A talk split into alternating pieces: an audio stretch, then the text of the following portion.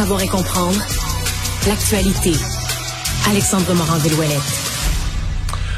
Bonjour Alexandre. Salut Mario. Alors, euh, ben, euh, une annonce aujourd'hui dans un dossier qui n'est jamais simple, la gestion des chevreuils, des cerfs de Virginie dans les zones un peu plus habitées. Mais là, cette fois-ci, c'est c'est dans les, les, les parcs. Ouais, et les ça coïncide. Ouais, puis ça coïncide Mario, il faut, ça prend ça prend quand même là, la peine de ça vaut quand même la peine de le dire. Depuis lundi, le tribunal se penche sur le cas des cerfs du parc Michel Chartrand de Longueuil, là. la saga de très longue date qui continue de passionner les gens du Québec à savoir si oui ou non on va euthanasier les cerfs du parc Michel Chartrand qui je le rappelle sont en beaucoup trop grand nombre. Le cheptel est trop nombreux pour l'espace qu'ils ont.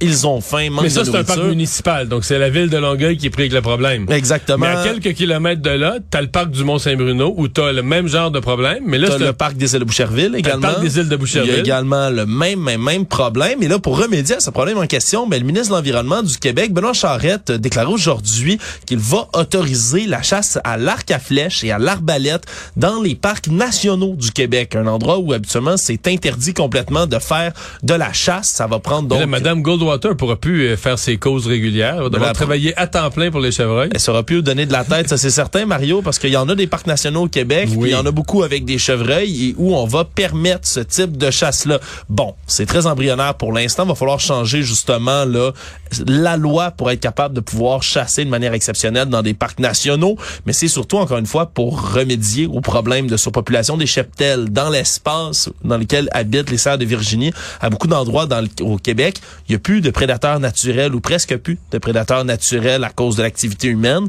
et donc les je cheptels se je sais reproduisent, qu'il y en a plus parce que multiplient. j'ai voulu remédier à ça, moi, puis j'ai été conspué. Je voulais ramener, je voulais ramener, ramenais des loups, hein? Je voulais ramener des loups à Longueuil, puis il y a tellement de gens qui ont ri de moi, puis qui ont dit que c'était une mauvaise idée. d'amener euh, une- un, pas un troupeau, c'est une meute de loups, une meute de loups Ben oui, mais dans tu le... règles le problème. Là, à ce moment-là, t'as pu... Tu sais, les gens veulent que ce soit naturel, là, puis qu'on on tue pas avec des fusils ou avec des, des seringues, qu'on s'en prenne pas au cerf. Ben là, la nature, c'est la nature. La nature, ça prend des loups. Puis là, tu mets un prédateur, puis là, tu recrées, tu recrées un équilibre populationnel. Bon, il y a des gens qui vont aller se promener avec leurs enfants, là, qui, tu vas- leurs animaux là, de tu vas me compagnie. dire que- là, tu vas me dire quand tu vas voir un loup dans la cour d'école, ça va appeler à l'hôtel de ville, puis ça va chialer, là. Ouais, voilà, c'est peut-être pas la solution parfaite, Mario. Moi, non. Moi, tu vois, je te conspue pas, mais j'avais quand même des doutes à l'implantation de la Mais meute non, mais de moi, je cherche des solutions là, qui respectent ce que le monde me dit. Les gens veulent que ce soit naturel. On vit dans la nature, puis Mais là, ça va prendre, ça va être naturel, du moins plus primitif, Mario. Une pas d'arme à feu, là. Ok, c'est arbalète ou, euh, ou l'arc, hein, des, des armes quand même euh, assez euh, vieilles, merci. Fait qu'on va utiliser après ça, là, c'est encore le même refrain qu'on offrait au départ là, dans le parc Michel Chartrand à Longueuil. C'est-à-dire que la viande qui va être chassée, elle, va être redistribuée à des œuvres de charité pour les cerfs qu'on va abattre. On va émettre des quotas. On n'a pas précisé non plus le qui va pouvoir chasser exactement. On risque d'émettre justement des permissions à la pièce pour que les gens puissent aller contrôler façon, le temps que les, tribunaux cheptels. se prononcés, ça va être 2032.